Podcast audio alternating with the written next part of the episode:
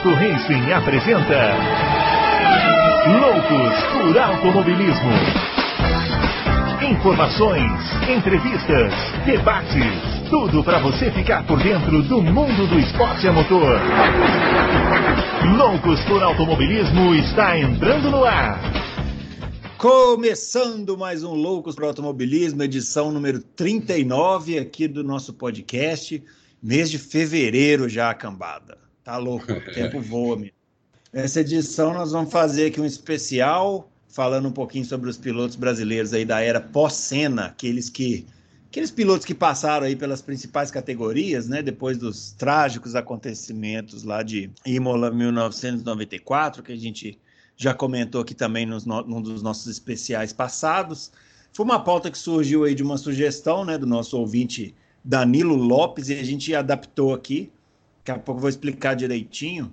E também vamos falar das notícias atuais, responder perguntas aí que vocês fizeram para nós. E vamos tocando o programa. O dia hoje foi meio corrido, mas nós não vamos deixar de fazer um programa legal aqui para vocês, não. E vamos começar já cumprimentando o grande Adalto Silva. Nessa, já avisar para o Adalto, tem muito, muita gente querendo saber sobre notícias exclusivas, viu? Então você já pode preparar sua caixa de ferramentas aí. Grande Bruno Aleixo, que voltou com a coluna. Grandes confrades. Como falou Bruno, tirei a poeira do já... teclado. É...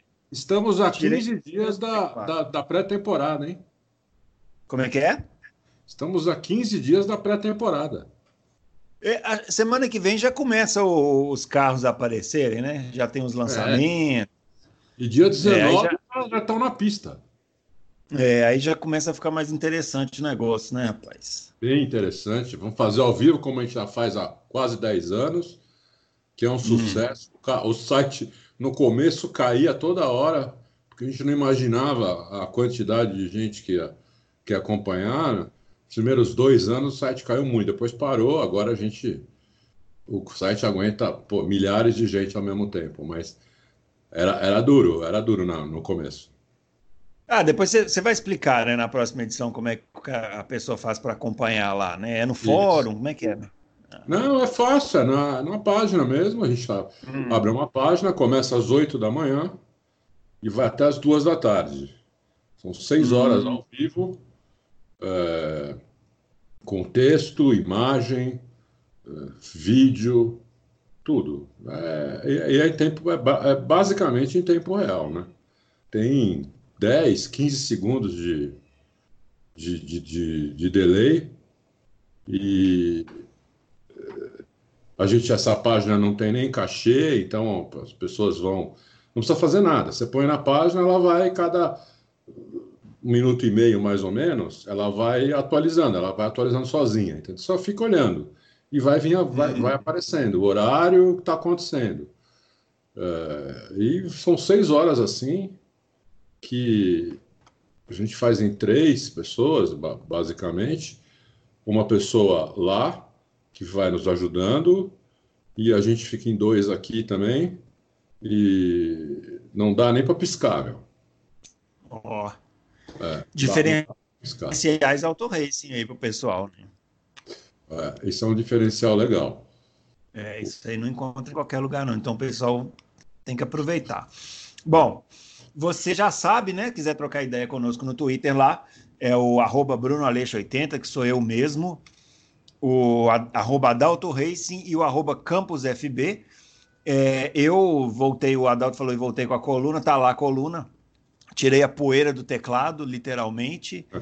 E agora vamos lá, né? Tentar arrumar temas aí toda semana. Mas, como já vai começar os testes também daqui duas semanas, né? Então não é tão difícil assim também é. conseguir coisas para falar, não. A gente vai gente vai se virando. O nosso podcast, você já sabe que ele está disponível lá no Google Podcasts, no Apple iTunes, no Spotify, SoundCloud, Anchor, Breaker e Rádio Public. E hoje, é, como eu falei na abertura, a gente pegou, a gente teve uma sugestão do Danilo Lopes, que é um dos ouvintes nossos aqui, muita gente dando sugestões aí para esse, esses especiais, então, inclusive, a gente queria agradecer porque haja ideia, né, para a gente também ter é sozinho. Então, o pessoal tem ajudado muito aí. E o Danilo Lopes tinha pedido para a gente falar um pouquinho sobre o Felipe Massa e o, o retorno dele é, depois do acidente, parceria lá com o Alonso na Ferrari, aquela coisa toda. E a gente achou melhor dar uma. Expandir esse tema aí um pouquinho, falar desses. do desempenho né, dos pilotos brasileiros dessa era pós-cena, que foi é. uma era é, que representou assim um certo, eu diria, uma ruptura, né, o, o Adalto, no, no, no jeito que o brasileiro vê corrida, né? Porque de um, um domingo para uma segunda, a gente saiu das primeiras posições para as posições intermediárias, né? E essa chacoalhada, assim, para acostumar com isso, marcou muito uma, a, a nossa uma inteira aí de, de, fãs de automobilismo. Né? Ah, marcou demais, marcou demais. Eu, eu, você, eu nem lembrava disso, você falou agora, né? a gente sempre estava acostumado, né, porque a gente teve um hiato pequeno entre o Emerson e o Piquet, eles até chegaram a, a conquistar um pódio juntos lá em Long Beach. Acho que foi o último é. pódio, é. o último pódio do Emerson e o, uma das primeiras vitórias do Piquet. Não, ou não foi, não lembro. Eu acho que foi a primeira. Acho primeira. Foi a primeira. É, foi é. a primeira Long Beach, né? Primeiro Piquet, é, é em Long Beach. É. Aí o, Senna, o Piquet ainda estava meio que no, no auge quando o Senna começou. Aí os dois, no, os dois chegaram a estar no auge muito próximos, assim. O Piquet, um, o Piquet é mais velho que ele, evidente. É, e aí quando o Senna começou a ganhar e o Brasil começou a ver Fórmula 1 como se fosse um esporte de massa, né? É, eu sabia que aquilo não ia durar, mas é, assim, o Senna, mesmo que ele não tivesse morrido, ele ia parar, né? E para aparecer é, outro é, daquele nível é muito difícil, né? É, mas eu acho que a gente teria uma transição, né? Assim, a gente é. teria um período lento de transição que talvez, sei lá, viu? Eu, até para a própria carreira do Rubens Barrichello, a gente vai falar disso aqui mais para frente, mas talvez fosse até benéfico, né? Assim, esse tempo mais lento de transição, né? Para ah, eu tenho certeza que seria. balizar melhor as expectativas, né? E o que aconteceu foi que do dia para a noite a gente não tinha mais, é, entre aspas, para quem torcer. Eu estou falando a gente porque quando isso aconteceu, por exemplo, eu tinha 14 anos, então é óbvio que quando eu tinha 14 anos eu assistia Fórmula 1 também por causa do Senna, né? Não, não posso negar isso, né? Não é como hoje que eu assisto, pode ter brasileiro, sem brasileiro, gosto de automobilismo, mas na época não era assim, né? É. Não, quem ficou, né, assistindo Fórmula 1 depois que o Senna morreu, foi quem realmente gostava de Fórmula 1, né?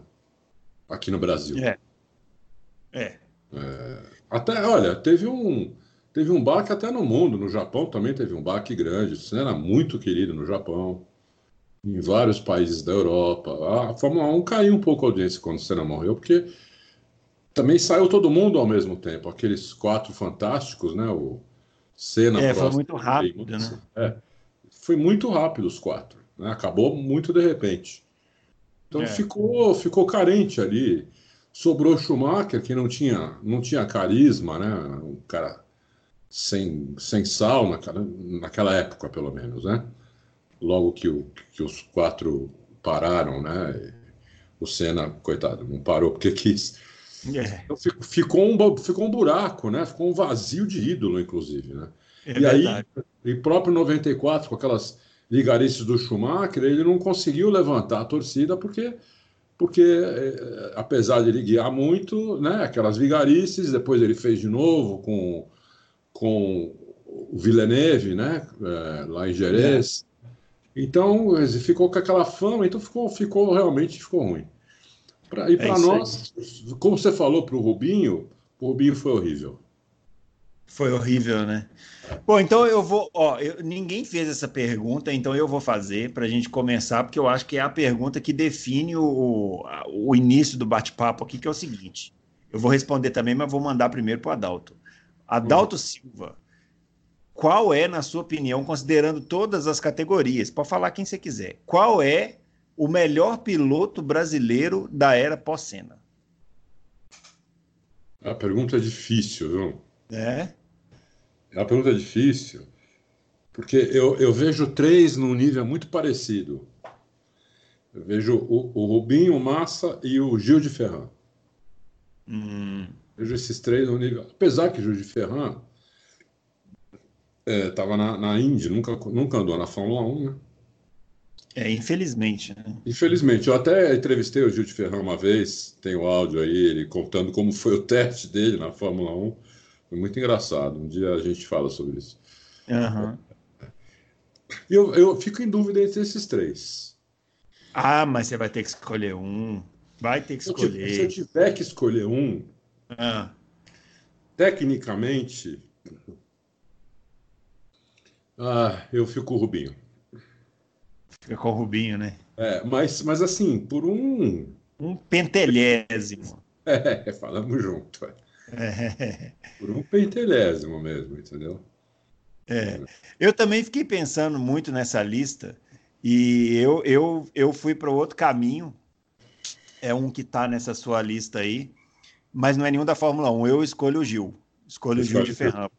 Eu escolho o Gil de Ferran porque eu acho que, embora ele não tenha corrido na Fórmula 1, é, eu acho que se ele tivesse corrido na Fórmula 1 com numa equipe razoavelmente boa, ele teria tido bons resultados, mas eu acho que na Fórmula Indy é, ele pegou a melhor época da Fórmula Indy, né? Ele estreou Foi. na Fórmula Indy no, em 95, só tinha piloto bom, não é igual hoje, né? Que a Fórmula Indy a gente olha, fica que, olha aquele grid e fala assim, hum, não sei, né? Aquela época a Fórmula Indy era muito forte. Ele muito estreou numa equipe, ele estreou numa equipe pequena, aquela equipe amarelinha da, do Jim Hall, não era das maiores equipes, era uma, era uma equipe de orçamento pequeno, tanto que tinha um carro só, né?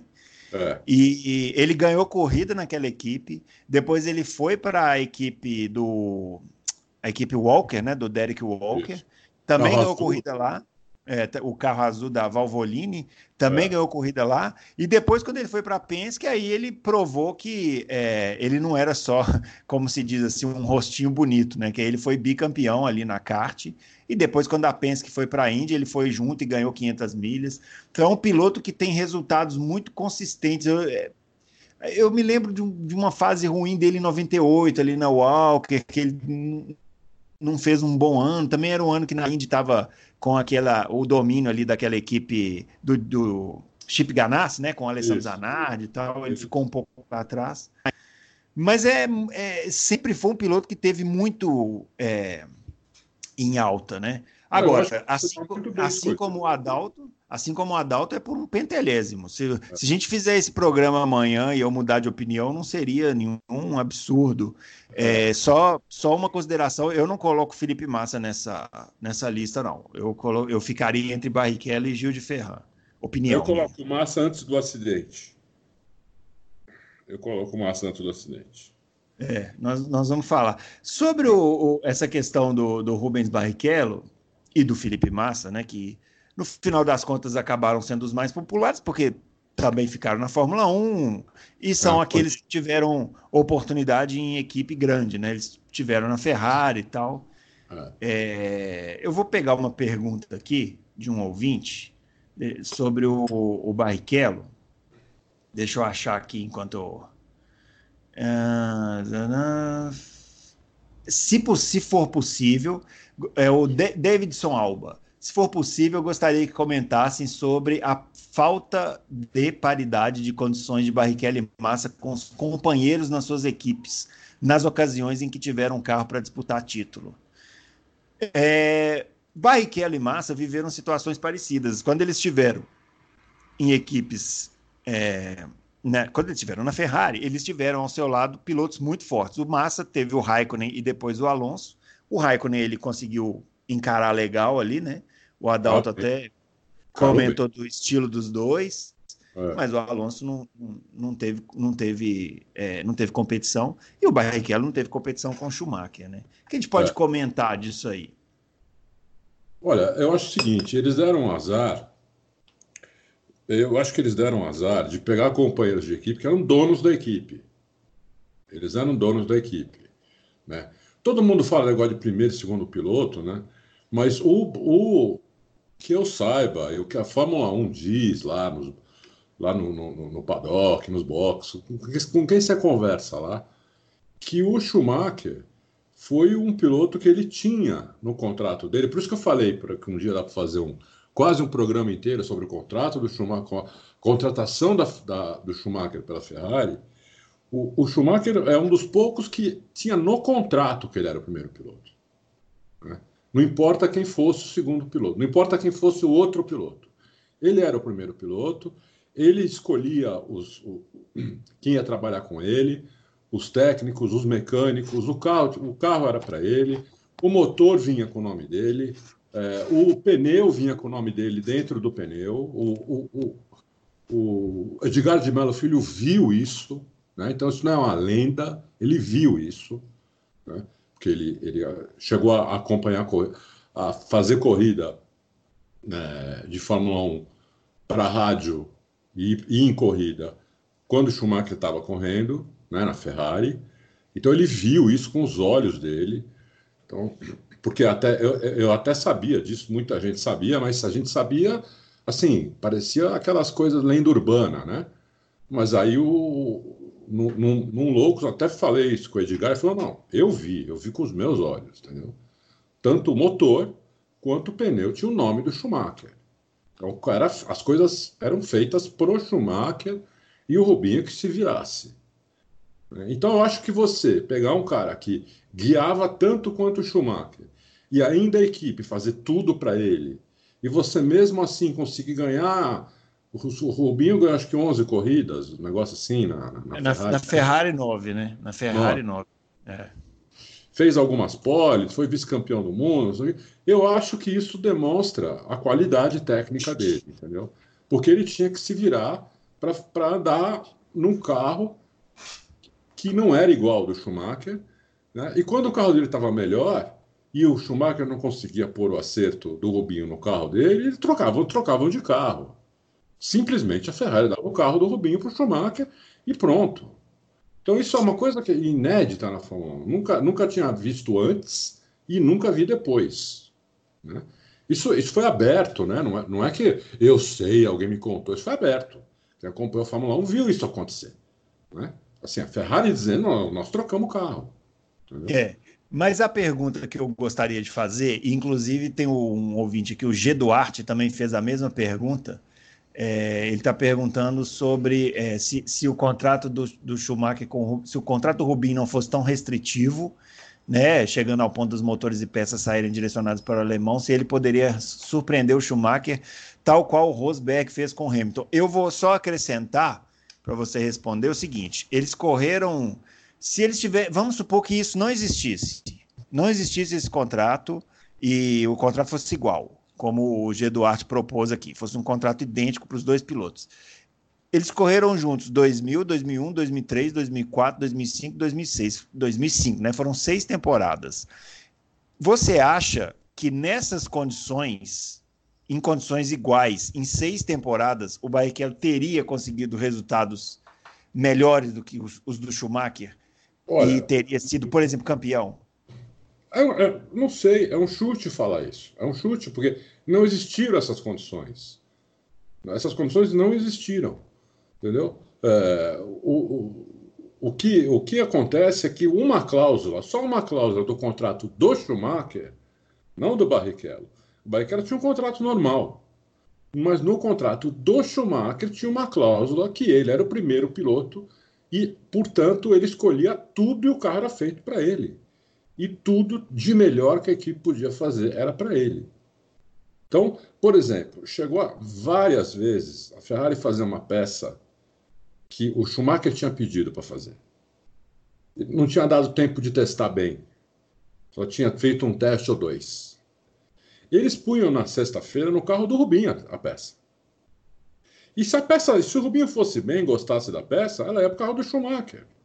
Isso aconteceu várias vezes, não foi nenhuma nem duas. Foram várias vezes. Né? Então, é difícil, eu, seria um chute, eu não sei. Eu não sei se o, o Rubinho, se o, se o, Rubinho ia ganhar do Schumacher se os dois tivessem condições iguais. É, parece, parece que não, né? Pelos números do Schumacher, por tudo que ele conquistou, parece que não. Mas eu não sei quem deu esse exemplo aí do Rosberg com o Hamilton. Quem ia imaginar. G. Duarte. G. Duarte. Quem ia imaginar que o Rosberg ia ganhar do Hamilton? Né? Quem ia imaginar isso? É, então, é complicado. É, não foi é só um com cenário... o Com o Irvine também. O, quando o Schumacher quebrou a perna, vocês lembram o que, que a Ferrari fez com o Irvine, entendeu? O que, que a Ferrari fez com o Irvine? Porque ele ia ganhar o título antes do Schumacher. É, mais ou menos, né? Porque assim, a Ferrari colocou o Irvine para disputar o título, mas ele não correspondeu, né? Não sei se a Ferrari gostaria de perder o campeonato. Assim, ela só tinha o Irvine naquele momento, colocou o Irvine. É, mas Irvine... eu acho que ela deu todo, todo o apoio que, que ela dava para o Schumacher. Ah, ela, ela, ela, ela, ela teve um, um episódio muito ruim, assim, que foi num GP da Europa, em 99, que eles deixaram o Irvine com pneu, com o carro no cavalete e o pneu é, não tinha pneu, né? Assim, o carro ficou suspenso no cavalete e não chegava os pneus de chuva para colocar no carro. Mas, pô, quem acompanha a história da Ferrari sabe que eles fazem isso até hoje, né? Assim, de se deixar. Então, nunca fizeram isso. dizer se foi uma, é, se foi uma, foi uma pre, foi prejudicar deliberadamente. Acho que eles deram o apoio que, que tinha que dar. Não, não deram Irvine... apoio. Não deram apoio. Isso não aconteceu com o Schumacher, não aconteceu com, com o Alonso. Mas aconteceu Mas, por exemplo, o Schumacher já quebrou. Com Massa, aconteceu com o Irvine. Com, Mas. O, Schumacher, o Schumacher já quebrou o motor, por exemplo, em 2006. Ele perdeu o campeonato no, depois do GP do Japão, que quebrou o motor, ele estava liderando, quebrou o motor. Acontece, é uma coisa que acontece. Não, mas aí quebrar o motor era uma coisa que na década de 90 acontecia bastante, com todo Não, mundo. Não, mas foi em 2006. Entendeu? É. 2006? É, 2006, lá no Japão. Ele estava liderando com o Alonso em segundo e quebrou o motor. Assim, eu tô, eu tô colocando isso porque eu, eu, a minha, eu, eu, eu concordo com você que não é fácil fazer a previsão, porque essa condição, pelo que você está falando, não existiu. Mas eu tenho muita dúvida. Eu acho que o Barrichello, ele não, em, em, seis temporadas, ele não chegou perto do Schumacher. Assim, você conta nos dedos de uma mão às vezes que ele chegou perto do Schumacher. Então, me parece muito além do, do, do, de, uma simples, do, de um simples contrato. Inclusive, tem uma. uma, uma... Não, só deixando claro. Agora, só, eu vou, agora eu vou discordar de você. Não, só, só deixando claro que eu não mudo, a, eu não estou dizendo que eu acho que o Barrichello seja um mal, pelo contrário, eu concordo totalmente com o Adalto que o fato dele ter conseguido andar bem na Ferrari, é, inclusive muitas vezes junto do Schumacher, inclusive com uma diferença pequena de tempo em relação ao Schumacher, pensando na, na diferença de, de carreira que eles tiveram, credencia ele como um grande piloto. Agora, eu não acho de verdade que ele teria sido é, teria conseguido bater o Schumacher com os dois em iguais condições, não acho. É, não sei, eu, eu, não tenho, eu não tenho certeza, eu não, nem respondo essa pergunta, eu não sei. É, não sei. O... Eu acho que quando você, quando você tem um equipamento e uma, e, uma, e uma estratégia pior do que seu companheiro de equipe, você é muito difícil você bater seu companheiro de equipe, a não ser que ele seja um piloto mediano. Se ele for um ótimo então, piloto, você não vai conseguir bater. Tendo equipamento pior e uma estratégia pior. Não vai então, bater. mas é isso que eu tô, é isso que eu tô falando. Eu tô, o que eu estou dizendo é o Schumacher era um espetacular piloto. E, e, nesse ponto eu tenho dúvidas se. Tá, o, o Barrichello poderia ter chegado mais perto ainda, poderia ter ganhado mais corridas ainda, isso eu não tenho dúvidas. Isso eu não tenho dúvida que sim. Mas é, ser campeão, por exemplo, não sei, eu acho que não. Acho que o, é, enfim, eu, eu realmente acho que não embora é, eu acho que o Barrichello é, foi o melhor brasileiro na Fórmula 1 depois do, do, do, depois do Ayrton Senna. Isso não tem a menor dúvida. Agora, o, falando do Felipe Massa, o Danilo Lopes, que deu a sugestão né, da pauta que a gente adaptou aqui, pedindo para falar sobre o Felipe, é, especialmente sobre o acidente. Está perguntando sobre o quanto que é, o quanto o acidente prejudicou né, o Felipe Massa e se ele poderia ter dado mais trabalho ao Alonso se o acidente não tivesse ocorrido. É, não sei, ao, ao, Alonso eu não sei. É, porque o Alonso é um cara que, é, é, que a equipe é para ele também. Ele fez isso em todas as equipes. O Alonso é um cara que toma a equipe para ele. Né? A gente entrevistou aqui há duas semanas atrás o Drogovic, ele mesmo falou isso. Uhum. Ele deu o exemplo, inclusive, do, do Van Dorn, que o Alonso deu de zero no Van Dorn. Acho que foi 16, Sim. não sei se foi 16 corridas, 17. Quantas corridas foi naquele campeonato? Não, já era aqueles campeonatos de 20 corridas, não? Então, é, 19, alguma coisa assim, é. é. Foi a zero, foi zero, entendeu? E o Van Dorme chegou na Fórmula 1 como um fenômeno, como, como chegou o Hamilton. A McLaren dizendo que o cara era um fenômeno. Tomou de zero. Porque o carro era feito para o Alonso. Entendeu? O carro era feito totalmente para o Alonso. Né? E o Alonso guia um carro que é um carro que sai, um carro que sai de frente. Então complica a situação. Aí ele, ele quer a equipe toda para ele. E quando ele não consegue, quando ele não conseguiu isso, foi na própria McLaren em 2007, aconteceu tudo aquilo. Né? É... Então, não sei. É, é outro que. É, mas o, o, o, problema é, aí já é diferente. Né? Não é o mesmo problema que o Rubinho teve. É um problema que o Alonso consegue isso da equipe sem precisar colocar isso no papel. Né? É, ele entrega, ele coloca e o companheiro que se vire, entendeu? Então ele, por isso que o Alonso, Alonso sempre massacrou os companheiros de equipe. Né? Eu acho que o Alonso massacrou até mais que o, que o, que o Hamilton. É que o, o, o ele não conseguiu massacrar o Hamilton, é aí que tá, né? Ele não é. conseguiu nem ganhar do Hamilton. É. Mas, é. né? Aí já, já tem gente que não gosta do Hamilton que diz que não, ele não gosta do Hamilton porque o Ron Dennis Imagina, o Ron Dennis ia privilegiar um novato do que um bicampeão do mundo. Quer dizer, é nem o que não gosta mesmo do Hamilton, né? Falar isso. É. Então, é, é, mas o, o, Massa perdeu mesmo do Alonso, não tenho nenhuma dúvida. Acho que o acidente. Ah, o Massa, eu, eu, eu diria mais: eu, o Massa perdeu do Alonso muito mais feio do que o Barrichello do Schumacher. Foi. Era coisa assim de 5, 6, 7, 8 décimos, né? Foi. Era Coisa agora, realmente incrível. Agora em 2011, ó, a temporada do Felipe Massa em 2011, eu não sei até hoje como que a Ferrari manteve ele para a temporada seguinte, porque foi uma coisa assim, mas pavorosa. É.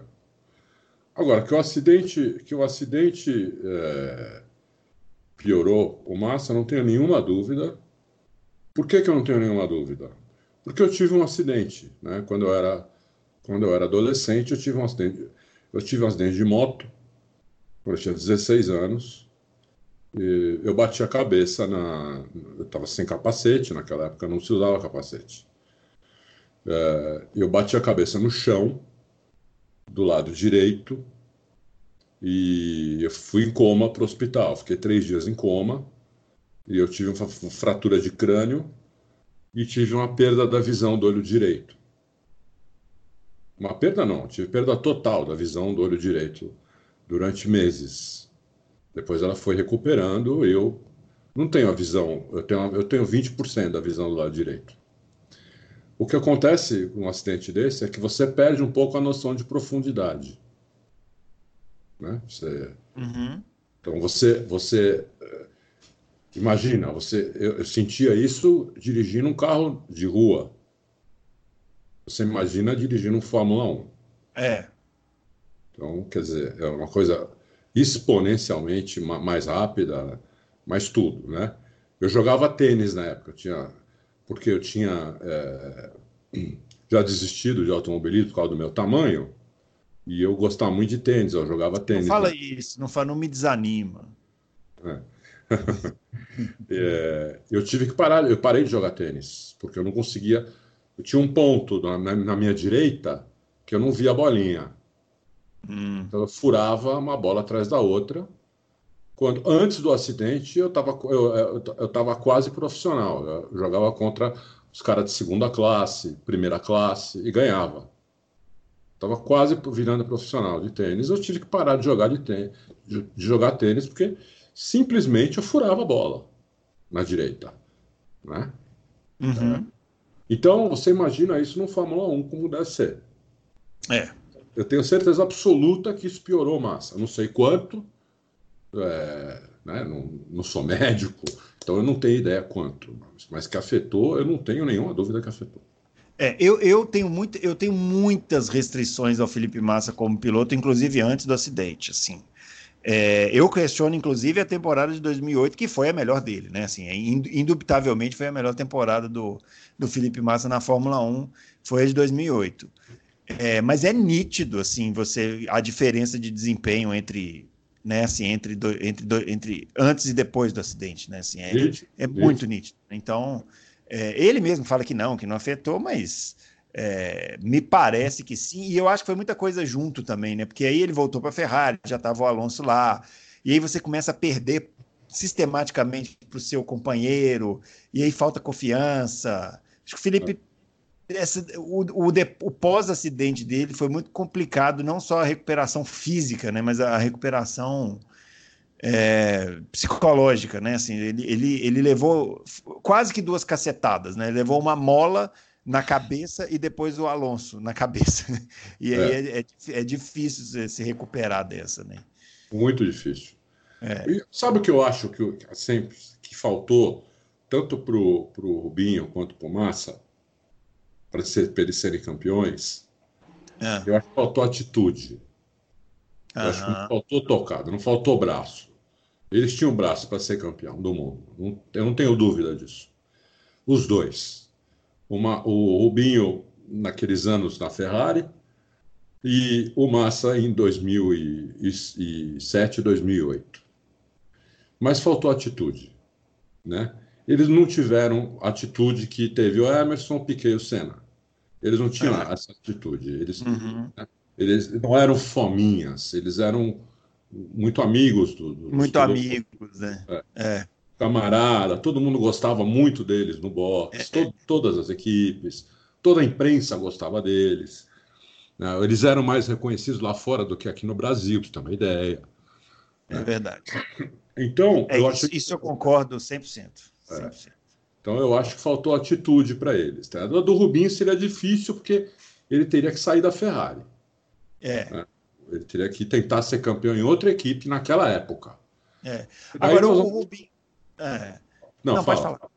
Não, é, é que o Rubinho também teve uma questão do direcionamento né, de carreira. Tem até uma pergunta aqui do Dani369, falando sobre o Rubinho e tal, falando que ele acha que ele fez algumas escolhas é, erradas, e aí ele cita, ele quer saber nossa opinião sobre, é, sobre essa questão do, do Barrichello é, ter, em alguns momentos, escolhido mal, inclusive ele está citando uma, é, um boato que ele recebeu uma proposta da McLaren em 95 e acabou não aceitando, quer saber se é verídico. Na verdade, o Dani 369, o, teve um jornalista, se não me engano, foi o Fábio Seixas, que ele descobriu que o Rubinho tinha um pré-contrato com a McLaren é, em 94, né? E só que o, o Ron Dennis não quis pagar a multa, que ele tinha uma multa na Jordan, que se não me engano era de um milhão, e o Ron Dennis não quis pagar e o Rubinho também não quis pagar. Ele preferiu apostar na, na Jordan, que ia receber o motor Peugeot e tal, e acabou não indo para a McLaren. Então é, é, é, uma, é uma. E a McLaren, em 95, né, ela pegou o motor Mercedes e depois em 98 já foi o melhor carro do ano. Então é, me parece que tem isso também. Naquele, o Massa não. O Massa acho que ele levou a carreira da melhor maneira possível. O Rubinho, eu acho que ele teve esses essas derrapadas aí no começo. A gente falou aqui no, no nosso especial da temporada de 94 também que ele teve a, a oportunidade de correr na Williams naquele ano para substituir no Senna, né? É. Teve isso também, né, Adalto? Teve, não. O Binho teve, teve esses problemas. Por isso estou falando, faltou atitude. Isso aí é tudo atitude, né? Atitude, né? Isso é atitude. o negócio da Williams, é. ele tinha que ter pago a multa, ele tinha grana para isso, porque ele já estava é. recebendo. Ele já estava recebendo uma grana boa, entendeu? Ele não era milionário ainda, né? Mas o Rubinho, aliás, o Rubinho, vamos deixar claro que o Rubinho é um cara humilde no kart, é de uma família humilde, que muito difícil chegar na Fórmula 1. Então, a trajetória do Rubinho até a Fórmula 1 é muito bonita, muito, muito bonita mesmo. É, mas ele, mas faltou atitude para ele, entendeu? É, para ser campeão. Eu não estou dizendo que eu teria outra atitude, nada. Não é isso. Eu não, tô, não é uma crítica ao Rubinho, é uma característica. É, a, gente, a, gente, só deixar claro que a gente está fazendo um trabalho jornalístico aqui, né? mas cada um tem a sua realidade lá. Né? É, é. A gente não sabe nem se foi só isso que aconteceu, né? Assim, a gente exatamente. não sabe. Imagina o que é uma vaga na McLaren ou na Williams nos anos 90, né? É, exatamente. Até Leão aparecia para tentar sentar lá dentro. E, e, e, no Massa, faltou atitude em dois, eu achei que 2007 e 2008. quando ele teve muitos problemas na Ferrari, ele não bateu, não, bate, não deu a porrada na mesa, entendeu?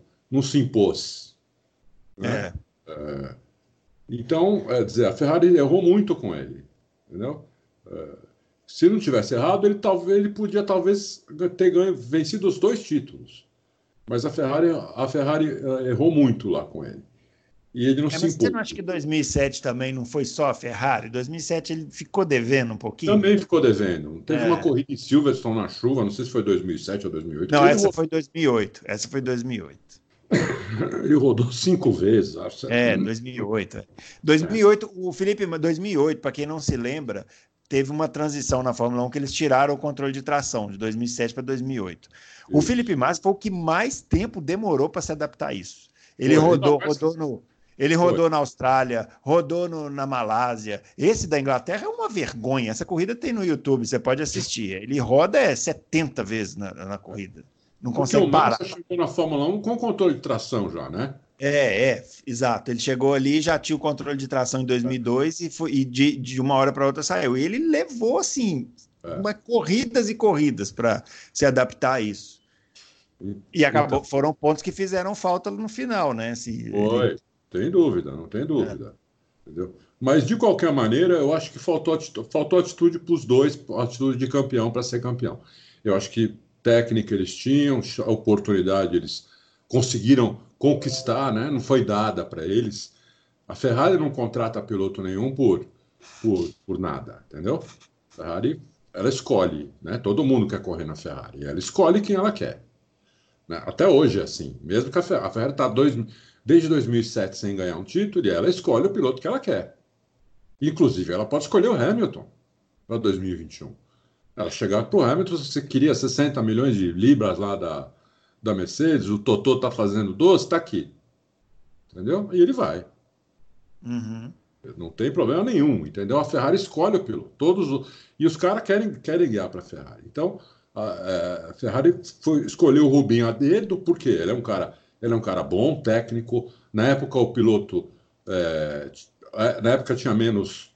menos é, muito menos facilidades que hoje. Então, o piloto e o engenheiro né, ainda faziam muita diferença. O Rubinho era muito bom nisso.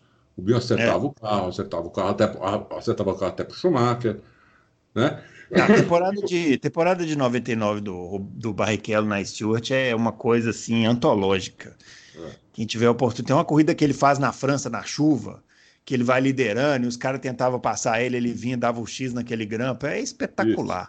espetacular. Pegou pódio na Itália com o motor Ford. Era, é, foi uma corrida espetacular. Foi uma temporada espetacular. Não foi à toa que a Ferrari foi atrás do cara. Não, não. E nunca teve muita sorte também. Quando ele precisava de sorte, ele não tinha, né, meu? Principalmente aqui em Interlagos, né? É. é. Pô, ele precisava Aquela... de um pouquinho de sorte, não... a sorte 2003. falhava. É. Bom, é isso. Agora, tem um que eu gostaria de falar, que é um que a gente não chegou a ver o que ele poderia Ei. fazer. O, o seu. Ah, não, a, a, de 2003 é inacreditável, que a, a Ferrari errou a é uma coisa. Tá falhando o seu áudio, Brunão. Ah, melhorou tá. agora? Tá tudo fechado aqui. Melhorou, melhorou. agora? Melhorou. Você estava falando de 2003? O que, que você falou mesmo? Não, que foi inacreditável 2003, aquela corrida que a Ferrari é, errou a conta do combustível. É, incrível. Aqui, aqui em Interlagos, né? Aqui em Interlagos, é, exatamente. Teve duas corridas que ele perdeu aqui em Interlagos que foram inacreditáveis. É. Era, duas vitórias. Bom, vamos, vamos, vamos passar para. É. Tem um piloto vamos, vamos passar para frente aqui para gente. Tem um piloto que eu queria falar ah. um minuto só, que é um piloto que a gente não viu direito, mas eu acho que seria um piloto. É o piloto que eu mais punha fé, fora o Rubinho e o Massa, na Fórmula 1 Nelsinho Piquet. Né? Ele, tá, eu coloquei ele numa listinha aqui.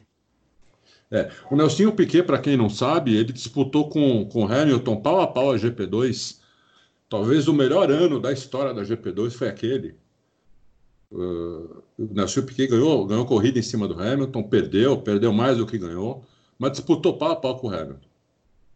Uh, e o Nelson Piquet era muito bom, ele ganhava a corrida, ele era muito técnico, ele era muito bom. Mas aí eu acho que erraram muito no, no fato de terem colocado ele na, na Renault, né?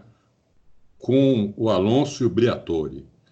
É, você colocar uma raposa, sabe? Você colocar um, um, uma raposa, não, é você pegar uma galinha e colocar na toca de, de várias raposas, entendeu? A galinha não vai sobreviver, é.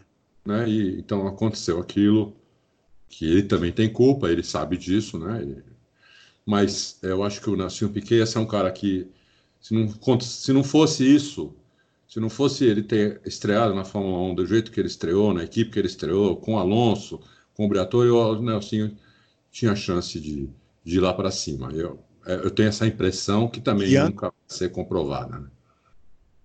É, e anda de tudo, né? De o Nelsinho. Acho que é o grande, grande segredo dele é que anda de tudo. Sabe o que eu acho que faltou para o Nelsinho? Faltou assim umas três corridas daquelas assim inesquecíveis. É. É, o que eu estou tentando dizer é o seguinte: ele usava muito aquela estratégia de. Naquela época tinha reabastecimento. Então ele usava muito aquela estratégia de treinar pesado e depois ir recuperando, Isso. sabe? É. Mas faltou aquela corrida que o cara faz uma pole leve, por exemplo, e só lidera as 15 primeiras voltas, aparece para todo mundo, depois despenca. Quem fez muito. O Mark Webber era um mestre quando ele estava na Jaguar. Ele é, fazia muito isso. isso. Né? É. Arrumou uma vaguinha na, na Red Bull, né? Então, é, exatamente. Sei, acho que eh, faltou uma coisinha assim. É. Agora, eu, eu, coloquei aqui na minha listinha mais uns, ó, o Gil de Ferran, que a gente já citou, Cristiano da Mata, que é o nosso conterrâneo, e também foi campeão da Índia, andou na Toyota na Fórmula 1. É, inclusive, tem um, um documentário, não sei se você já teve a oportunidade de ver, sobre a família da Mata que chama Família Gasolina, tá no YouTube. É muito bom esse documentário, assista. É bem legal, é bem legal. É bem legal. Eles contam bastidores ali daquela passagem do Cristiano na, na Toyota. Toyota. É bem interessante, procurem lá para vocês verem. Bom o, piloto. Tony Canaan. Bom Sim. piloto, é, bom piloto. O Tony Canaan, né, que essa semana, na semana passada anunciou que vai, vai fazer essa despedida aí da Fórmula Indy, muito Isso. embora na equipe que ele corre, ele já tinha até se despedido, porque aquela, é, correr naquela equipe né, é a mesma coisa que, que não correr. Né? É. E o Hélio Castro Neves, né? Hélio Castro Neves está aqui também, seria o próximo. É. Pô, três vezes vencedor de Indianápolis, né? Então. Precisa falar ficou, muito. Ficou 15 anos, acho, na Penske, né? Uma coisa assim. É, é. É, tem uma relação longa né, com o Roger Penske, até hoje ele corre nas 500 milhas com a Penske. É, ah, é, o, o, Elinho, tecnicamente, é um super piloto. Uma coisa que me incomoda muito no Elinho é aquela coisa dele estar tá sempre sorrindo, ele está sempre feliz, né? Sempre, ele sempre ele abandona a corrida, sai do carro rindo, dando entender, poxa, olha que legal, abandonei a corrida. Me, me parece que é aquele negócio que a gente estava falando do Barrichello e do Massa, é muito bonzinho, né? O é. piloto é. precisa ser mais mais é. malvado, assim. Não, é, não tem E aqui, jeito. só para finalizar, ó, é, só para finalizar, que eu acho que não pode faltar, a gente não pode deixar de citar o Cacá Bueno, né? Que no âmbito nacional é, é um dos principais pilotos que a gente tem aqui. O Lucas de Grassi, também campeão da Fórmula E. Eu pessoalmente acho o Lucas de Grassi um grande piloto. E um que eu gosto muito, não ganhou nada, mas era, eu achava um piloto sensacional, o André Ribeiro, correu na Fórmula Indy lá junto com o Gil de Ferrano nos anos 90. É, ele era grande boa. piloto. É. Oh, no Nelson, é. esquecemos de falar que ele foi o primeiro campeão da Fórmula E. Primeiro campeão da Fórmula E, exatamente. Então, é isso aí. Acho que, acho que demos uma boa, uma boa pincelada aí no, no, uma boa pincelada. Só fazer as perguntinhas aqui, ó. Tem umas perguntinhas que sobraram aqui.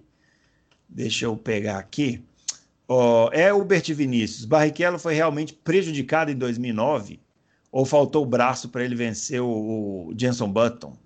tá falando daquela conversa dos freios, ele foi deixado para escudeiro do Jenson Button. Eu não sei se ele foi prejudicado em 2009, não. Acho que ele, o Button estava num momento iluminado e o Barrichello fez o que dava para fazer. Eu acho que o Barrichello também já estava na final de carreira. O Barrichello entrou na Fórmula 1 em Isso. 93. Nós é, estamos falando de 2009, é. né? Então, Exatamente. Estava chegando de... quase nos 40 anos aqui, né? Isso, é.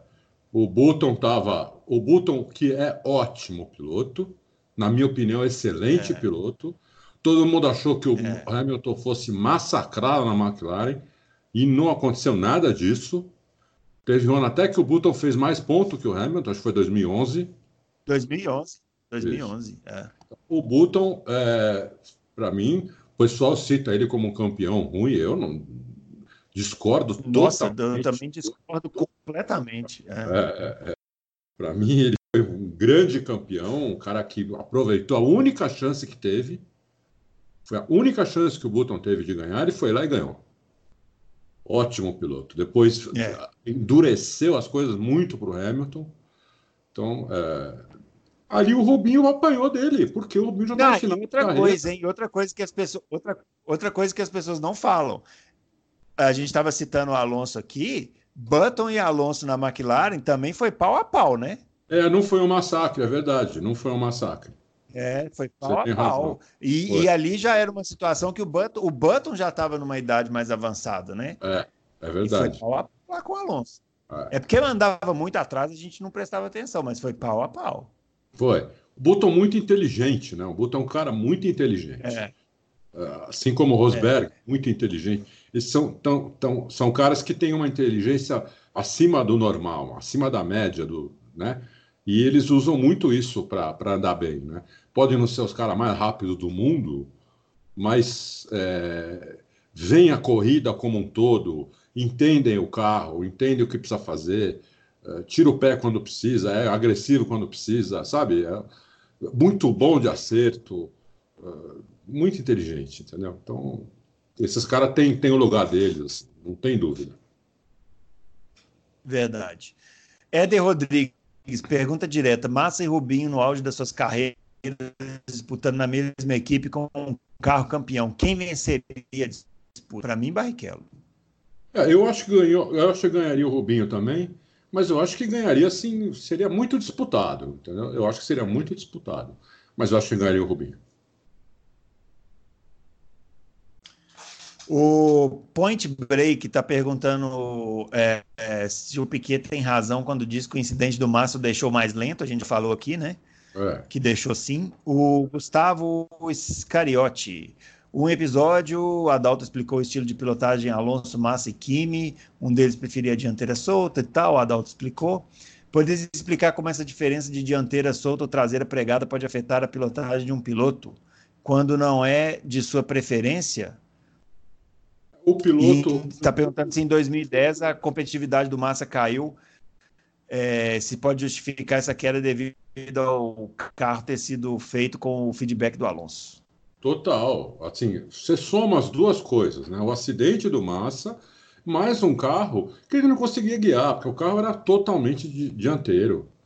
Né? E, e, isso aí a gente viu, porque o Massa falava isso, o engenheiro dele falava isso, eles eram muito próximos eles falavam isso direto. Eles tentavam fazer o carro é, ser, mais, ser, menos dianteiro, punham mais asa na frente, tiravam asa traseira, eles faziam o diabo. Era muito difícil, muito difícil. Né? É, quando eles conseguiam fazer isso em alguma pista, em alguma circunstância, aí o Massa conseguia alguma coisa em relação ao Alonso, mas era, era raro conseguir isso, né? porque o carro era realmente difícil é, de, de, de guiar. Depois vocês viram o Massa e o Raikkonen também, o, o Alonso e o Raikkonen, o, o massacre que o Alonso fez no Raikkonen. Não era normal, né? naquele ano ainda, foi 2000 e quando? 2014. Foi 2014? Não. Aham. Uhum. 2014 o, o, o, Alonso, o Alonso estava na Ferrari ainda? Tava, Alonso, é, foi quando o Raikkonen foi para lá, né? Aí foi o último ano do, do Alonso. Do Alonso. É verdade, é verdade. É. Foi, um, foi um massacre, entendeu? Foi um massacre do, do Alonso em cima do, do Raikkonen. Né? Nós estamos falando um negócio de sete anos atrás, lá, que não estava tão velho assim, tá, tá, tá, até hoje lá, e tá ali com, com o garoto ali, com o Giovinazzi. Né? É, é. E há sete anos atrás uhum. ele foi massacrado pelo Alonso, entendeu? Então, é, é complicado, é complicado. O, o piloto, é. para ele tirar tudo do carro, porque a gente está falando de um negócio, né? Muitas vezes a gente não tem muita noção disso, né? A gente está falando de décimos de segundo, centésimos de segundo, né? Não é uma coisa, ah, eles são parecidos. Né? Na rua você vai brincar com seu amigo, vai, ou você vão numa pista fazer um track day. Se um consegue ser um segundo mais rápido que o outro, já é muito, e, pô, nego faz festa, não sei o quê. Nós estamos falando de uma coisa que é dez vezes a diferença disso, dez vezes menos. Então, o piloto, se ele não estiver absolutamente confortável no carro, é, ele não tiver confiança que o carro vai fazer o que ele precisa, o que ele quer que o carro faça, ele não vai conseguir tirar tudo do carro, entendeu? Não vai. Não tem jeito, entendeu? Então é... E aí o outro, se o companheiro de equipe é um cara que consegue tirar tudo do carro, ele vai perder sempre. Não tem jeito. Aí o carro é feito para o companheiro de equipe que tem um estilo totalmente diferente do seu, aí você tem que se adaptar àquele carro ali. Aí fica, aí fica complicado. Aí fica complicado. Né? Não é desculpa isso. Isso não aconteceu só com Massa, aconteceu com o Raikkonen também, aconteceu com o Fisichella também, aconteceu com vários em relação ao Alonso, com vários em relação ao, ao, ao Schumacher, entendeu? Então é, é difícil. Apesar que o Rubinho, o Massa com o Schumacher, beleza, porque os dois gostavam de traseira, de traseira solta e frente cravada. Entendeu? Então, beleza. É, pode ver que até o último ano do, do Massa ali com, com o Schumacher, não foi uma surra do Schumacher no Massa. Massa ganhou corrida, tudo. Não, ele andou bem, né? É, ele, ele andou bem, andou bem né? ali no, no, é, em 2006. O, o, carro feito pro, pro Schumacher servia pro Massa, entendeu? Aquele carro servia para o Massa, mesmo estilo de, de, de, de, tocada. Mas aí veio o Alonso e aí o carro era totalmente outro. Né? Bom. É isso aí. que mais o tem? Kleber. Tem, tem aqui, ó. O Kleber Aquesta. Ele está perguntando, na nossa opinião, é, qual foi o piloto mais talentoso que poderia ter sido competitivo, tirando Massa e o Barrichello? Eu acho que o Nassinho Piquet. Ele já colocou o Barrichello e o Massa como Nelson Piquet. É, eu, a gente falou do Gil, né? Gil de Ferran, inclusive teria sido a minha escolha, foi a minha escolha como o melhor deles aí. É, mas falavam, falavam muito do Antônio Pisoni, né, Adalto? Mas ele acabou que não, não, não virou, né? Teve chance não. na Williams, quando a Williams ainda era boa, né? É, não. Mas não virou. Eu respondia, né, é. assim, porque, porque eu só estou pensando hum. em piloto de Fórmula 1. Por isso que eu respondi Nelson Piquet, que eu acho que ele tinha potencial uhum. para ser competitivo. Agora, você lembrou bem, o Pisones detonou nas categorias de base, mas na Fórmula 1 foi, foi uma é, negação, né? vamos, ser sinceros aqui. Foi ruim. É, é, tudo bem que ele também só teve chance substituindo, né? E aí entra aquele lance que você falou do, do cara não ter o carro na mão. Mas tem uma coisa, o Fábio sempre fala isso também. É, quando o cara que é bom, ele dá um jeito de entrar e fazer um, um, e conseguir resultados no mínimo que convençam a equipe a, a, a manter ele, né? E putz, o Antônio Pisoni rodou, bateu, foi, foi bem fraco mesmo. Foi, né? foi bem fraco. Foi, foi, foi 2004 e 2005 as chances que ele teve. Ah, e o Pisoni é. tinha uma fama, quando ele estreava numa categoria, ele ganhava corrida. É, né? Ele, ele, todas as categorias de base que ele andou, ele ganhava na estreia. Coisa impressionante. Mas chegou na Fórmula 1. Teve e várias... na Jaguar também, né? É. É, teve várias é, chances. Não teve um companheiro de equipe de avião. Ele não teve um companheiro de equipe como, como é. teve o Márcio Barrichello. Ele não teve um avião como companheiro de equipe. Não. Não, ele correu na Jaguar com o Weber. É, entendeu? Então, é, ele, ele, teve, ele teve chance de mostrar. Mesmo sendo sub, substituindo alguém, ele teve chance de mostrar. Mas não, não, não, não rolou, não rolou. Verdade. O Ricardo Silva, é, é, algum piloto brasileiro pós-Senna deveria ter chegado na Fórmula 1, mas não chegou porque condições não favoreceram. Putz, aí foram vários, né? Hoje ah. até, inclusive. É, vários. Não dá nem para não, não, dá nem para enumerar. Aí teve vários. Teve alguns que chegaram, é. nem é que... deveriam ter chegado, e outros que. É, é exato. Também teve o contrário, né? Também teve os que chegaram e não deveriam ter chegado. É. Hum. Esses da Indy, né, que foram para a Indy, é, eles foram para a Indy porque, por alguma razão, não conseguiram entrar na Fórmula 1, entendeu? Eles não foram lá por, por primeira opção, foi Sim. a segunda opção. Né? Era, a turma, a turma toda fez escola na Europa, né? E, é. e, mas aí, quando eles perceberam que na Fórmula 1 não ia ter chance, e a Indy naquela época era muito boa, eles falaram assim: ah, vou para a Indy. É.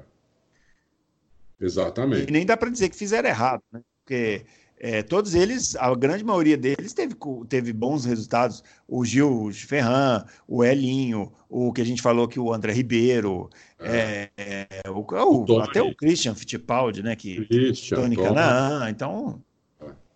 É, é. todos Christian, eles foram bem na Índia. Todos eles. E todos eles. Bom, o Christian, desses daí, o Christian andou na Fórmula 1. É que o Christian andou também em carros muito ruins, né? Tem essa. É. Inclusive, está então, respondendo o André Nascimento. Ele quer saber sobre a passagem do Christian Fittipaldi na Fórmula 1, mas é difícil até avaliar, né? Ele difícil. correu três temporadas lá nas piores equipes. As piores equipes. Ele conseguiu um quarto lugar em Mônaco, se não me engano, não sei se foi em 94, não sei aonde, que foi espetacular. Uh, espetacular. É, foi. Um, foi um carro de fechar grid. Foi no 94. 94, é. O Christian, eu é. acho, Christian, essa é uma opinião minha, eu acho que o Christian sempre foi um piloto mais para endurance do que um piloto para tiro rápido. O, o, uhum. o, Christian, é, o Christian não é um piloto extremamente rápido, mas ele é extremamente consistente. É, e, e, desde o kart era assim, viu? O Christian, desde o kart uhum. era assim. Tanto é que, na época, eu, eu ia muito lá no kartódromo, eu tinha, eu, tinha, eu tinha kart, né? Eu ia lá andar de kart, não, não profissionalmente, nada, mas eu ia andar de kart, ia treinar lá. E muitas vezes estava o Rubinho na pista, o Christian Fittipaldi, vários, vários eles. Depois eu cheguei a pegar até o Tony. O Tony era um avião no kart. Tá? Nossa, que como ele era rápido. Uhum. É, e o, os instrutores lá, né, quem estava começando, eles, eles davam o exemplo do Christian. Falavam, para os moleques. Ó, tá vendo aquele, aquele ali? Aquele ali é o Christian Fittipaldi. Então, você vai, enquanto ele estiver treinando, você fica observando onde ele, onde ele freia, onde ele faz a tomada, onde ele, ele faz o apex da curva, onde reacelera, porque ele vai atrás dele e vai, faz tudo igual a ele. Os instrutores falavam isso Interlagos. Uhum. Porque ele fazia tudo certo, entendeu? Ele é, é, era um livro, assim. Você falava, meu, esse cara... Só que ele não era mega rápido. Ele não era mega rápido. Mas ele era muito consistente. Ele fazia todas as curvas sempre no mesmo lugar. Ele passava sempre no mesmo lugar. Era impressionante, sabe? É, ele não fazia uma curva de um jeito, depois ele ia é, na outra, é... posso fazer de outro. É não, é interessante o que você está falando, porque o Christian Fittipaldi, é, a única edição das 500 milhas de Indianápolis que ele disputou, ele chegou em segundo, com o, o, carro da equipe Walker, que era equipe média, né? É, equipe média, equipe média. Não, e, de, então, e depois é, ele foi com uma categoria. Isso que você está falando. É, ele foi com uma categoria também de endurance e ganhou bastante corrida, né? É. Ele com, com ele tinha um, um parceiro português, se não me engano. Eles ganharam um monte. Eu esqueci o nome agora do cara, mas eles ganharam muita corrida. O Christian, eu gostava, eu gostava muito do Christian, assim, como, como piloto. É, bom piloto. Bom, para finalizar, o Sink Header está é, tá perguntando o Lucas de Graça, é, falando, perguntando se ele tivesse tido um carro bom na Fórmula 1 é, mesmo que não fosse de ponta em vez daquela, daquele carro que ele correu da Virgin, se a gente acha que ele teria se firmado na categoria. É, eu acho que sim, viu? É, dependendo da situação, acho que sim. É, o Lucas, eu, acho, eu acho o Lucas de Graça um excelente piloto, espetacular. E, é. Inclusive, ele foi é, piloto de teste da, da, Pirelli, né? Depois que ele saiu da, da Fórmula 1. Tamanha o conhecimento técnico, né? Você imagina, o cara, para ser piloto de teste de uma marca de que faz pneus para a Fórmula 1, ele tem que ter um conhecimento técnico enorme, né? É. Lucas de Graça, bom piloto. O, Lu, o Lucas de Graça tem atitude. Talvez ele tem tenha atitude. mais atitude é. até que deveria, sabia? é, algumas portas se fecharam para ele. Estou falando aqui pode como ser. piloto, tá, pessoal? O pessoal não pode levar nada para o lado pessoal. Eu não tenho nada contra o Lucas de Graça. Ah, é. As poucas vezes que eu encontrei com ele, ele foi super gentil comigo, mas é, eu acho que ele tinha um pouco não, de. Vamos, vamos, não, peraí, vamos, vamos deixar claro aqui: nenhum comentário que a gente fez aqui até agora tem a ver com a pessoa, viu, pessoal? Nossa. Nenhum comentário. A gente está falando é. tecnicamente aqui. Exatamente. Mas talvez ele tenha fechado algumas portas lá na Fórmula 1 por ter um pouquinho de atitude demais, entendeu? Antes de mostrar alguma coisa. Ele guiava um carro ruim, um carro né, daquele, daquelas três equipes lá que fechavam o grid carro de 5, 6 é. segundos dentro, né? É. Então era difícil mostrar alguma coisa naquele carro lá. Mas ele tinha que detonar o companheiro de equipe. Assim como é, o Felipe Nasser também tinha que detonar o companheiro de equipe. Né? Eles não conseguiram detonar com os companheiros de equipe, entendeu? Eles até, até, até, até chegar a ganhar do companheiro, não, não, não arrasaram. Né? Então, é, e você, com muita atitude numa situação dessa, você começa a fechar algumas portas. Eu acho que aconteceu um pouquinho isso com o Lucas, talvez. Muito bem. Feita então essa última análise, a gente encerra essa parte aqui. E espero que vocês tenham gostado aí do nosso essa pequena contribuição aí para a história do é. automobilismo. É. Você que está ouvindo. E, e deixa aí nos comentários aí da página se você lembrar de alguém, porque a gente também vai muito na memória, né, Adalto? Ah, totalmente. Eu, eu é. hoje eu estou fazendo o programa totalmente na memória. Não, é, eu também. Aqui eu, eu fiz uma pesquisa, mas não deu muito certo. Tive problemas tecnológicos aqui. É. Mas se você lembrar de alguém aí, põe nos comentários que a gente responde lá, gera um debate.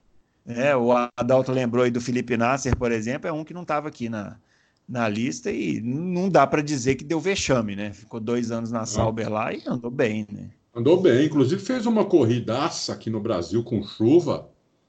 É, é isso. Marcou, chegou em nono, né? Acho que ele marcou. Foi os únicos pontos da Sauber naquele ano. É. Salvou Exatamente. a Sauber, né? Ele sal... salvou, salvou a, Sauber. a Sauber e foi demitido. Exatamente. Ele chegou a ultrapassar o Alonso na pista. Aham. Entendeu? Então, Não é qualquer um que, né, em condições parecidas, você ultrapassa o Alonso. Não é, não é para qualquer um isso daí. E, e, ele chegou a ultrapassar o Alonso na pista com uma Sauber, entendeu? Então, ele também mostrou alguma coisa. Mas não foi suficiente, né? A Fórmula 1 é muito difícil. Puta, como é difícil aquilo. Né? É muito caldeirão, cruel, né? É muito cruel, é. Né? Muito cruel. É, é um caldeirão. É, é uma vez, olha, uma vez que alguém vai no box da Fórmula 1, passa lá algumas horas, anda ali no paddock, não sei o que, você, você vê que aquilo ali é um ninho. Nossa, é, é, é, é forte o negócio. O negócio é pesado. É pesado. Vai ser o Congresso Nacional, né? É, exatamente, é, exatamente. O negócio ai, ai. é pesado. Muito bem. Bom, vamos passar aqui para as perguntas gerais, né? Temos temas atuais aí para falar também. É, vamos lá, vamos para a gente fechar aqui. O Silvano Souza, é, estou esperançoso com Red Bull e Ferrari para desafiar a Mercedes. O que, que vocês acham? E a Renault, o que esperar deles esse ano? Renan? Foi o Renan que perguntou? Não, Silvano Souza. Ah, Silvano. E eu concordo com ele, eu também estou esperançoso, tanto em relação à RBR e à Ferrari. Ele colocou a RBR, eu li agora a RBR. Red Bull e Ferrari. É, A gente cai nessa, a gente cai nessa. Eu também, quando é. vejo assim, eu, eu, eu, demoro a virar a chavinha. É, eu tô, tô, eu tô muito esperançoso em relação ao Verstappen, porque ele está muito otimista. Entendeu? Ele está hum. muito. Ele, o Marco e o Horner, os três, estão muito otimistas. E, e, eu nunca vi eles tão otimistas assim, principalmente o Marco e o Horner. Né? Então eu estou esperançoso. Eles devem estar tá com o carro, assim, já vão estrear com o carro uh, o melhor que eles podem, que eles conseguem. Então, é, dá, dá esperança isso, né? Porque piloto eles têm, viu? O Verstappen, muita gente não gosta dele, mas vai ter que engolir o moleque, porque o moleque é um avião. Muito bem. O 101KB. Ô, 101KB. Vamos botar um nome aí, meu filho. Você apresenta para galera. Eu não me lembro de ter Eu também não, primeira esse vez. nome aqui. Então vamos botar um nominho aí, se apresentar para a galera, né, para participar aqui. Mas ele está perguntando o seguinte: se o Dude deu algum detalhe sobre o, motor de arquitetura nova da Mercedes, se seria possível uma renosada da Mercedes nesse projeto, já que a equipe parece estar com o pé fora da Fórmula 1 e já priorizando a Fórmula E. Não, a questão renosada. do motor. Não, a questão do motor não, porque a, a, a mesmo que a Mercedes saia da Fórmula 1 que eu não, eu não sei se vai sair ou não, eu não vou nem dar palpite, porque seria um palpite assim. Racionalmente, eu sairia da Fórmula 1 se eu fosse a Mercedes. E eu até escrevi uma coluna explicando por quê. O problema é que esporte não é uma coisa que é racional, não é 100% racional, né? Então não é. dá para você cravar que ela vai sair, que ela vai ser 100% racional. Não, não, eu acho que não dá para cravar. Mas racionalmente eu sairia se eu fosse eles que tá, estaria saindo muito por cima, muito.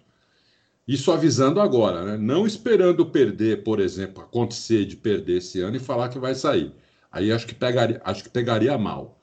Mas se a Mercedes agora, é. né, antes de começar o campeonato, falasse, olha, esse é o nosso último ano aqui como equipe, ia sair muito por cima, não importa o que acontecesse esse ano. É... O problema do motor da Renault, da, da Mercedes, a gente vem falando aqui, né, Bruno, desde setembro, acho. Uhum. É, a, a, Mercedes começou um motor novo em abril. Em agosto eles testaram um cilindro. E aí foram, então, estavam desenvolvendo esse motor. Hoje nós publicamos uma notícia, o próprio Andy Cole reconhecendo esse problema que a gente está falando no Loucos desde setembro tem um problema no motor novo, eu não sei qual é o problema. Né? Eu, não sei, eu não sei nem se o Dude sabe qual é o problema. Porque o Dude não tem nada a ver com o motor lá. Aliás, quase ninguém na equipe tem, porque o motor é feito na fábrica que é separada da equipe. A equipe é uma coisa, a fábrica é outra. Eles não, não, não, não ficam nem no mesmo lugar. É outro lugar. Então, é, a equipe recebe o motor pronto, como, evidentemente, ela tem ela tem algumas vantagens em relação aos clientes, porque ela recebe motor pronto, ela faz o motor para o chassi dela, ela tem como testar o motor é, em, em, dinamômetro muito antes, já está testando tudo, então ela tem essa, essa vantagem. Mas é, é essa vantagem que ela tem, entendeu? O motor novo tem problema, e mas eles desenvolveram o velho, o de 2019. Eles começaram, nós, nós também contamos isso aqui, acho que em novembro, quando o motor estava dois meses parado, o motor novo, que eles acharam um problema que eles não conseguiam sobrepor aquele problema, resolveram então uh, investir nos dois motores. E para pré-temporada, eles vão levar os dois motores. Eles, provavelmente eles vão começar com o motor novo, para ver se o motor aguenta? O problema parece que agora é mais de confiabilidade do motor. Vamos por lá o, o, o Bottas e o Hamilton para dar 130 voltas por dia e vamos ver se o motor aguenta. Se não aguentavam, vão com o motor de 2019, que é um motor que eles devem ter conseguido, pelas contas, pela hipótese levantada por, por, por mim, pelo Dude, em bate-papo, não sei o quê, talvez uns 15, 20 cavalos eles conseguem, ainda conseguiriam no motor de 2019. É. E aí continuam desenvolvendo esse, no, esse novo, porque se, na primeira atualização né, do motor, que é provavelmente sete corridas depois, né, na sétima corrida, sexta, sétima corrida, se o motor novo tiver atualizado, tiver, tiver eh, acabado os problemas, eles conseguiram arrumar tudo, é o motor novo que vai para o carro, entendeu? Uma hora esse motor novo vai estrear. Duvido que eles não, não consigam é, resolver esses problemas que eles estão. Uma hora eu acho que estreia. Só não, sei, bem, se, só não sei se estreia o motor na Austrália. Isso é que eu não sei. Então tá aí, respondido. O Douglas Dias, ele está perguntando é, se a gente já pensou em transmitir ao vivo, comentando uma corrida em tempo real. É, então, o Douglas Dias, o Adalto falou aí, né? Dos treinos, de, de, dos testes, vai ter a transmissão, né? Aqui do é. Auto Racing.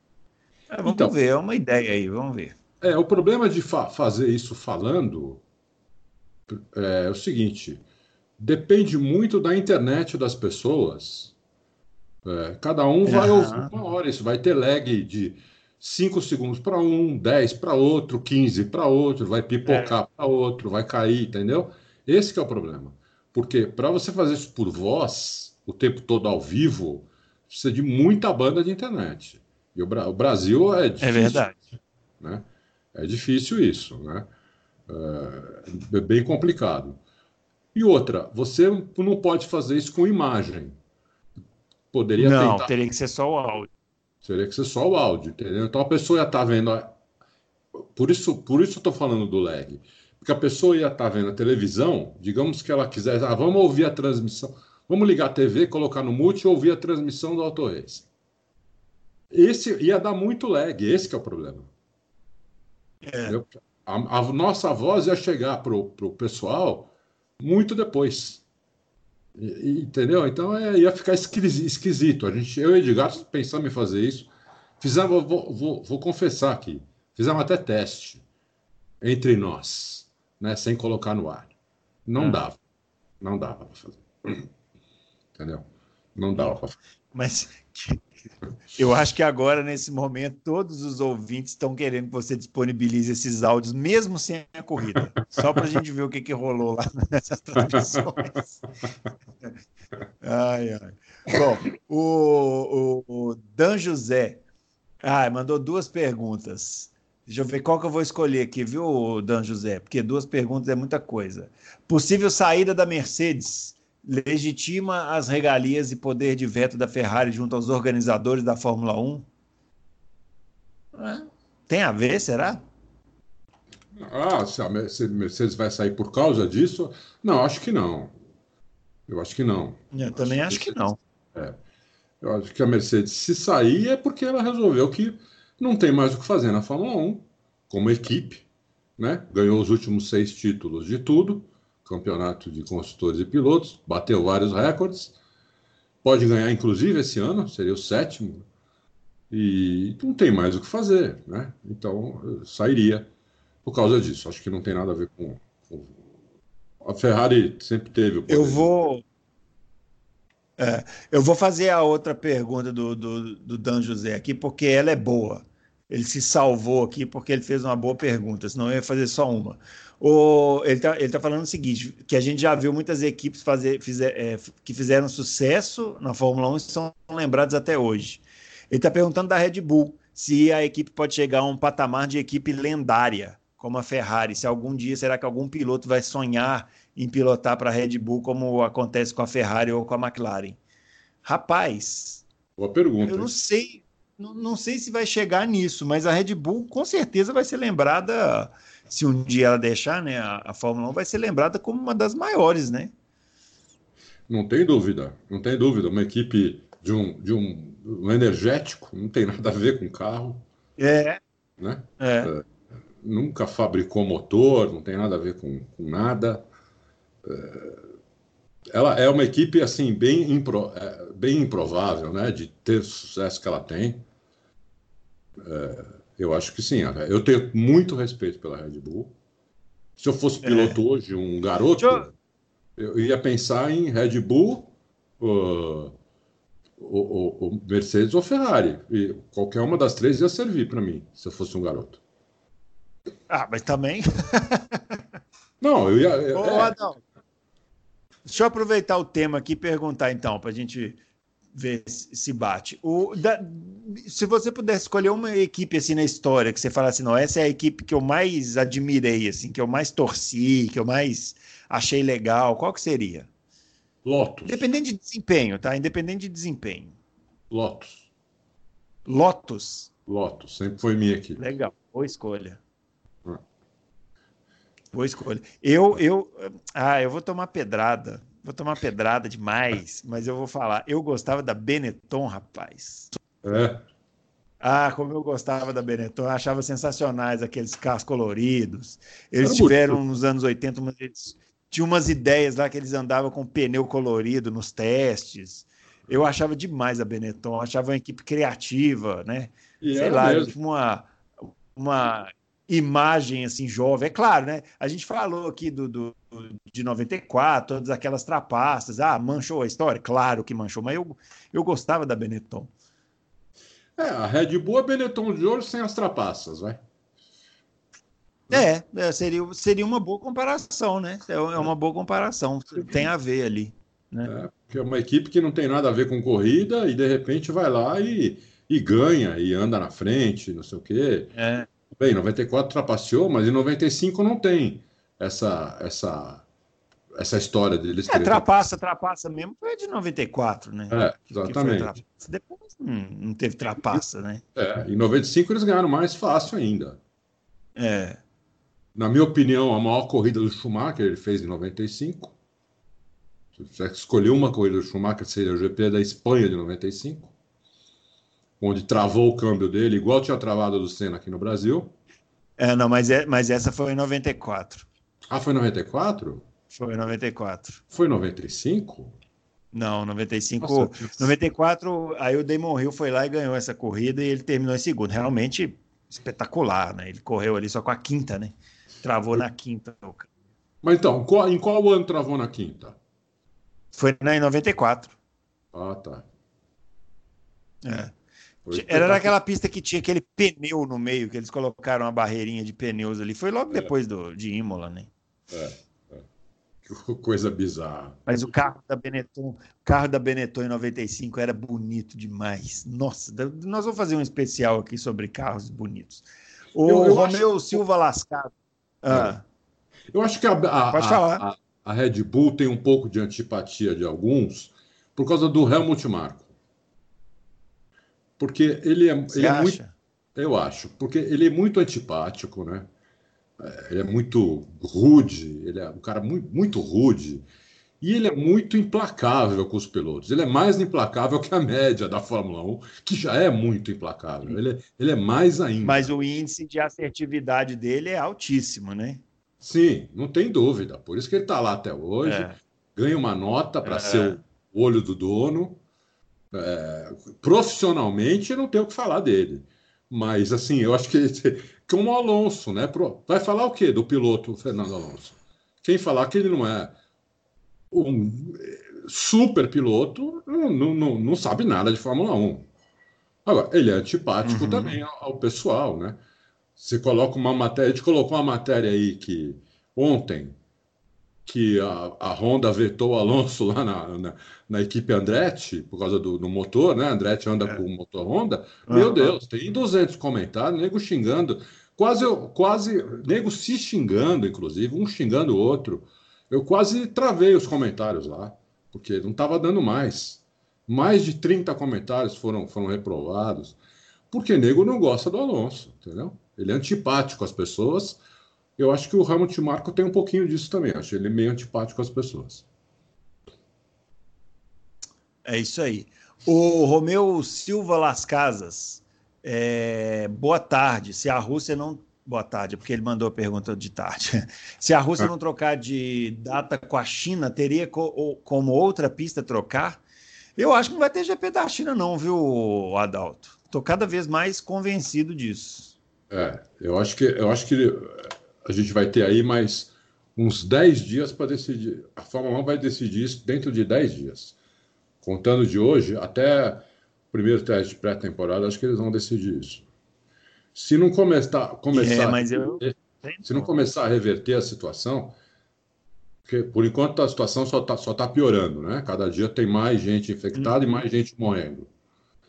Vai chegar num ponto onde isso vai dar uma estacionada e começa a, a, a voltar, né? Se isso não começar a voltar em 10 dias, eu acho que eles cancelam o GP. E acho difícil colocar outro no lugar. Viu? É o que alguém chegou a falar em trocar com a Rússia. O cara da Rússia também colocou uma matéria hoje falou que nem pensar.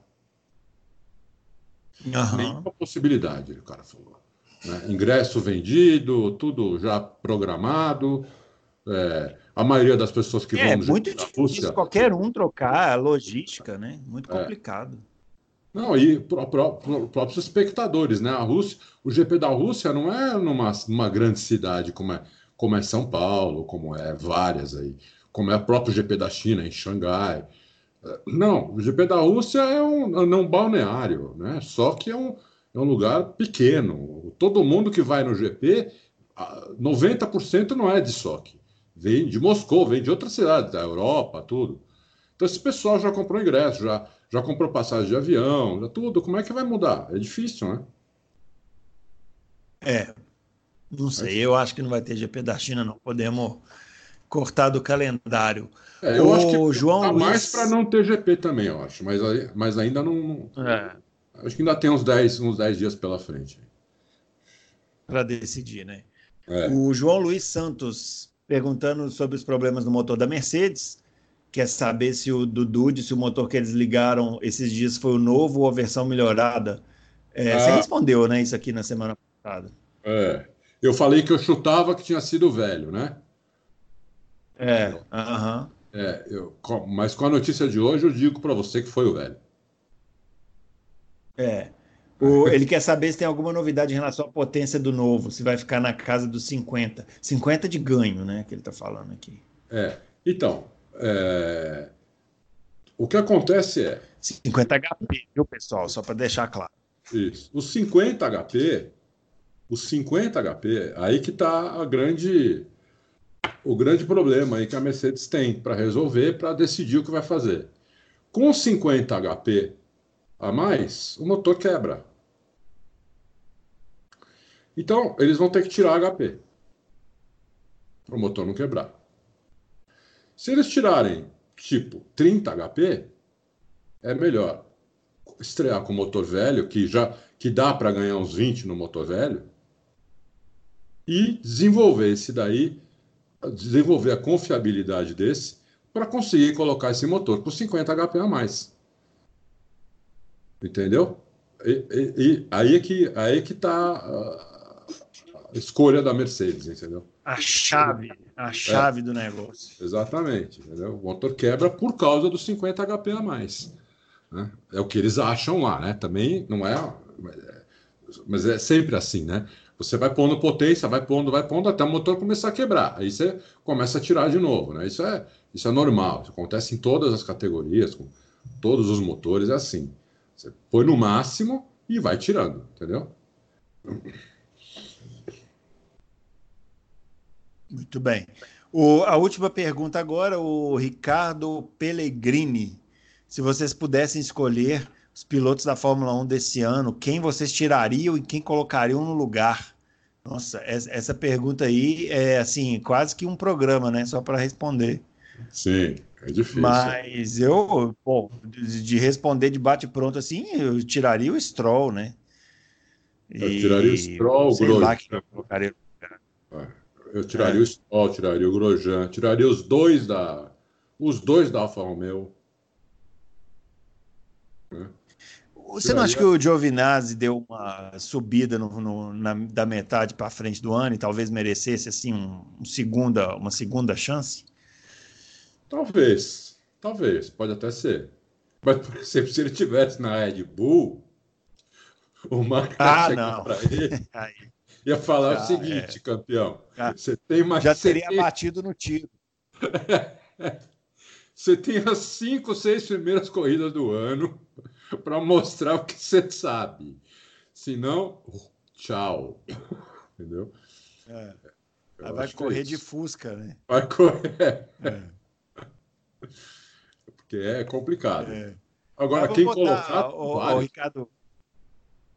É, pois é. Eu, eu nem sei dizer, para falar a verdade. Teria que fazer uma pesquisa aqui para poder responder essa pergunta. Mal consegui pesquisar o tema do especial, imagina para responder aqui agora. É. é ai, ai. É isso, senhor Adalto. Terminamos aqui as perguntas, fizemos aí mais uma edição dos nossos especiais. Tem mais alguma coisa aí antes da gente encerrar? Não que eu me lembre. A gente conseguiu responder todas, né? Eu acho que sim. Se alguém tiver sentido falta de alguma coisa, como eu falei, algum piloto ou alguma pergunta ficou Isso. faltando, manda lá que a gente ou traz na semana que vem ou responde lá na página mesmo, né? E é isso, pessoal. A gente volta então na próxima semana com mais loucos por automobilismo, mais um temazinho aí. Quem quiser sugerir alguma coisa, a gente vai avaliar. Tem outras sugestões aqui já também. E a gente volta semana que vem. Semana que vem acho que já tem lançamento, né, Adalto? Já acho que sim. Acho que sim. É, eu acho que já tem. Acho que semana que vem já tem lançamento. Não sei se antes do Loucos, acho que não. Acho que a gente vai é gravar o programa ainda sem saber, mas já vai estar bem próximo aí dos, dos lançamentos. Já dá para falar mais alguma coisa, beleza? Então, para todo mundo aí, um grande abraço e até o próximo Loucos por Automobilismo. Falou! Um abração, tchau.